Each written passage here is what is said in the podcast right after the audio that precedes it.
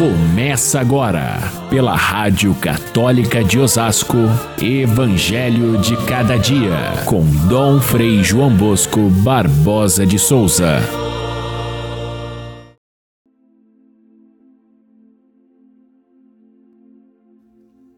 Disse Jesus a seus discípulos: Em verdade, em verdade eu vos digo: se o grão de trigo que cai na terra não morre, ele continua só um grão de trigo. Mas se morre, então produz muito fruto. Quem se apega à sua vida perde-a, mas quem faz pouca conta de sua vida neste mundo, conservá-la-á para a vida eterna. Caríssimos irmãos e irmãs, ouvintes do nosso Evangelho de cada dia, o dia de hoje, 10 de agosto, é reservado à memória de São Lourenço, mártir. São Lourenço era um dos diáconos de Roma, num dos períodos das piores perseguições que já aconteceram aos cristãos no início, e foi promovida pelo imperador Valeriano. Ele mandou simplesmente fechar as catacumbas, que era onde o lugar era o lugar onde os cristãos se escondiam, mandou prender e matar simplesmente todos os que fossem da igreja, papa, bispos, é, diáconos, cristãos que não quisessem renegar a sua fé e assim por diante. Lourenço era o chefe dos diáconos do Papa Sisto II, que foi martirizado juntamente com todos os diáconos e sobrou Lourenço porque ele era o, era o representante, era o, o responsável pelos bens da igreja e o atendimento aos pobres, então ele ficou para trás para entregar toda a riqueza da igreja. E ele simplesmente juntou todos os pobres, os, os, que eram deficientes, os cegos, os que eram ajudados pela igreja e colocou na frente do, das autoridades para dizer: olha, aqui está a nossa riqueza. Os pobres são a riqueza da igreja. E isso deixou irritados os soldados que então é, te, é, fizeram com que ele morresse de forma mais cruel ainda, colocando sobre uma grelha. E ele, com toda, to, toda a paixão por Cristo, viveu aquele momento até com bom humor, dizendo: Olha, já está assado de um lado, pode virar para o outro. Assim, Lourenço é, Marte morreu dando glória a Cristo, como os primeiros cristãos que foram é, semente de novos cristãos que fizeram a fé cristã crescer em Roma e em toda a Europa. O evangelho de hoje é próprio desta festa de São Lourenço, que é o padroeiro de todos os diáconos. É hoje o dia do diácono. E, e a comparação que Jesus se refere do grão de trigo que morre é, em primeiro lugar, uma comparação com a, a sua própria vida. Ele mesmo morreu, passou pelo sepulcro e na madrugada do terceiro dia explodiu a vida e a esperança novamente. É isso que acontece com o grão de trigo. Ele na terra ele se desfaz, porém dali que surge a vida. E se ele não passar pela, por essa morte na terra, ele vai ficar apenas um grão de trigo para o resto da vida. Assim é, aconteceu com os primeiros cristãos que foram perseguidos. Olha, é difícil imaginar as crueldades que passaram os cristãos sob os imperadores romanos, alguns absolutamente malucos, como foi o caso de Nero, por exemplo, que usou os cristãos para fazer tochas vivas para para mostrar que o incêndio que houve em Roma foi causado pelos cristãos e era mentira, era apenas uma maneira de persegui-los. Quantos perderam a vida ali no Coliseu romano, entregues às feras, e que muitos a gente tem um relato bastante detalhado de sua morte.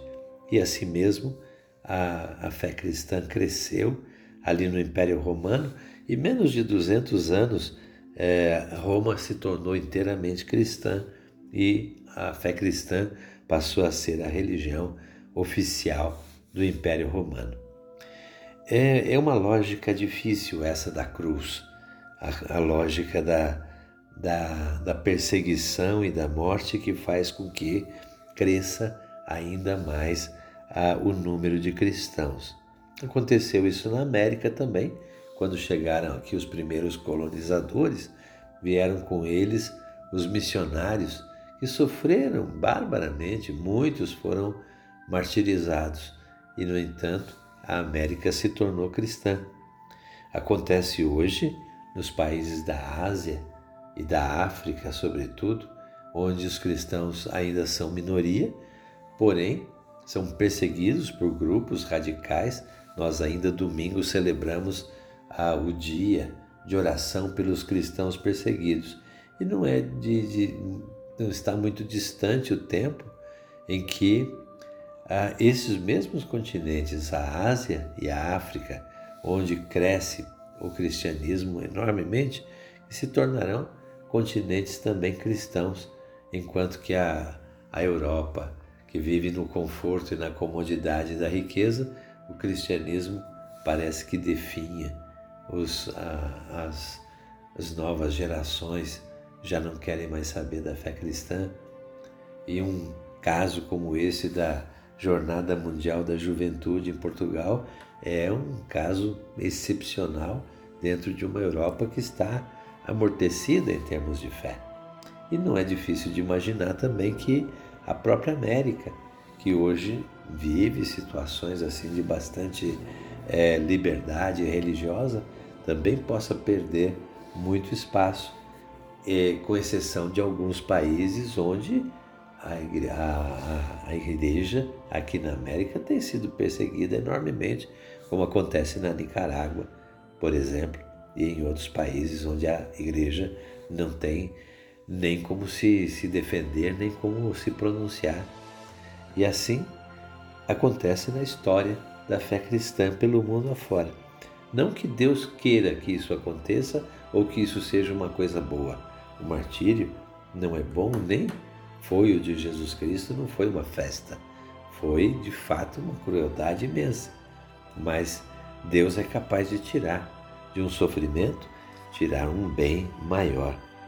E é assim também que acontece na nossa vida de cada dia. Mesmo a gente não tendo essa experiência do martírio, do ponto de vista físico, a gente sabe que uma vida, quando ela é doada, quando ela é entregue, quando ela é vivida com sacrifício, ela produz vida.